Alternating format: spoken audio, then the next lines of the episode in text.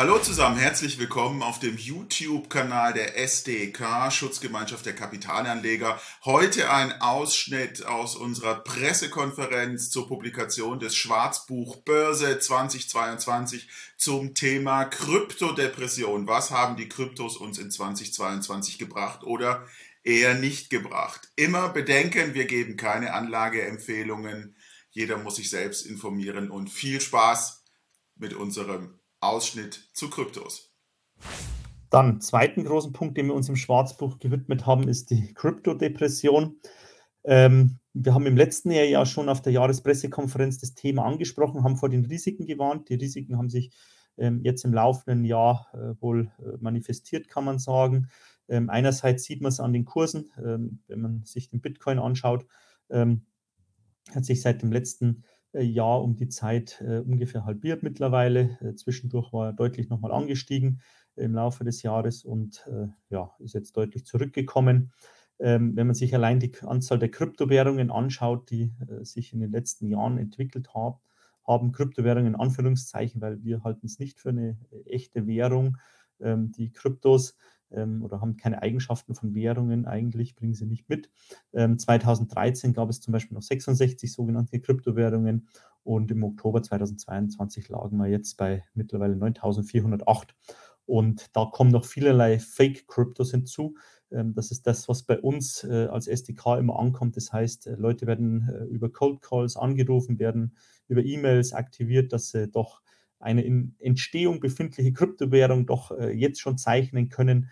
Äh, es wird dann Geld überwiesen irgendwo auf Konten im Ausland, ähm, aber leider äh, bekommt man dann, hört man dann nichts mehr davon. Das heißt, äh, in den meisten Fällen handelt es sich da ganz einfach um Abzocke und Betrug. Ähm, das heißt, da wurde gar nicht ähm, irgendwas in die Wege geleitet, um eine Kryptowährung zumindest aufzusetzen, irgendwelche technischen ähm, Prozesse geschaffen. Nein, ähm, das ist äh, reiner Betrug. Das wurde jetzt in den letzten Jahren immer mehr, ähm, weil immer mehr Leute natürlich mitbekommen haben, dass man mit Kryptowährungen angeblich so viel Geld verdienen kann oder konnte. Und äh, dann wollten sie bei dem neuen Bitcoin auch dabei sein und haben dann eben, sind auf solche Betrüger hineinge hineingefallen. Aber insgesamt gibt es sogar 9408 Kryptowährungen zum Oktober. Das sieht man schon, äh, das ist inflationär und aus unserer Sicht sind da auch aus Deutschland mehrere Milliarden Euro in solche Währungen geflossen. Man muss aber feststellen, dass es sich dabei ähm, aus unserer Sicht auch um hauptsächlich ein Spekulationsobjekt ähm, handelt. Äh, die Währungseigenschaften erfüllt, äh, erfüllen Kryptowährungen nicht.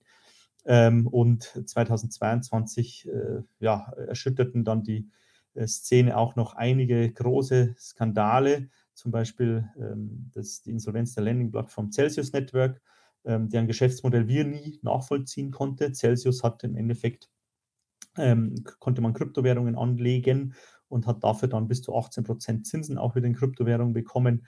Ähm, wie das genau funktionieren soll, äh, ist schleierhaft äh, aus unserer Sicht, ähm, denn ähm, ja, äh, im Endeffekt äh, wäre die Rendite auf die ähm, angelegten äh, Kryptowährungen hier deutlich höher als die Marktrendite zu dem Zeitpunkt. Das heißt, es konnte eigentlich aus unserer Sicht nicht funktionieren, das Geschäftsmodell. Und jetzt haben wir natürlich äh, vor kurzem die Insolvenz der Kryptobörse FTX, ähm, die anscheinend, wie man mittlerweile hört von den Abwicklern, keinerlei organisierten Geschäftsbetrieb hatte. Ähm, und äh, ja, man konnte auch hören, dass der Gründer oder dass auf einen Investmentfonds, auf einen Hedgefonds des Gründers auch mehrere Milliarden Euro geflossen sind von der, äh, von der Krypto, von FTX, von der Kryptobörse. Ähm, er aber anscheinend davon nichts wissen will oder nichts gewusst haben äh, wollte.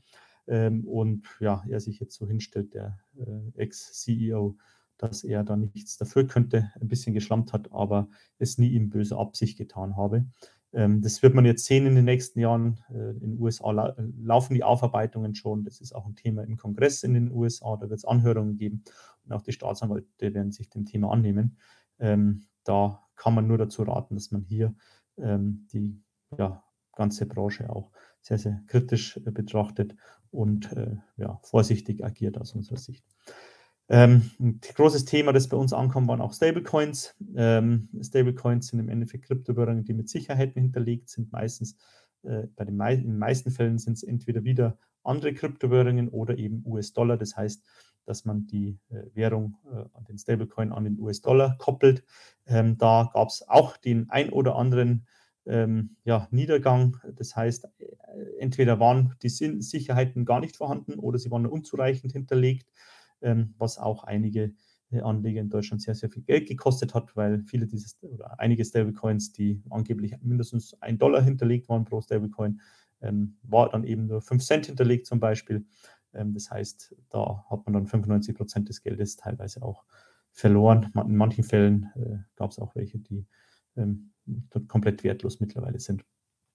Da wollen wir den Anlegern auf alle Fälle immer mitgeben, ähm, dass die Kryptos nichts für einen langfristigen Vermögensaufbau, für die Altersvorsorge geeignet sind. Äh, also man kann auf alle Fälle keine Altersvorsorge nur auf Kryptos aufbauen. Das äh, muss man deutlich abraten. Das sind Spekulationsobjekte. Die sind immer so viel wert, wie viel jemand anders dafür zu zahlen bereit ist. Ähm, und ist ähnlich wie ähm, ja, im Endeffekt wie bei Aktien natürlich auch. Da ist die Aktie auch so viel wert, wie jemand anders dafür zu bezahlen bereit ist. Aber hinter äh, den meisten soliden Aktien, es gibt natürlich auch Ausnahmen, auch im Aktienmarkt muss man vorsichtig sein, aber ähm, bei Kryptos ist es so, dass keine Wertschöpfung dahinter liegt. Das heißt, ähm, keine Cashflows generiert werden, keine Dividenden gezahlt werden können aus der eigenen ähm, Wertschöpfung und damit ähm, der Wert im Endeffekt sehr ja, virtuell, äh, glaube ich, ist höflich formuliert äh, ist.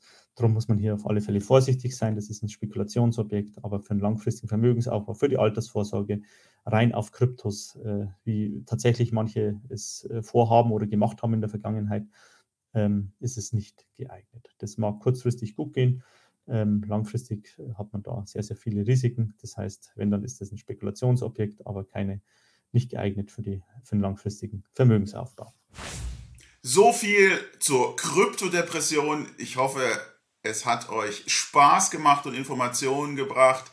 Werdet Mitglied bei der SDK, abonniert unseren Kanal und wenn ihr Lust habt auf weitere Depressionen, wie wäre es mit einer Immobiliendepression bei der Adler Group, geht doch rüber zu unserem Video zur Adler Group, der weitere Chaos-Skandal.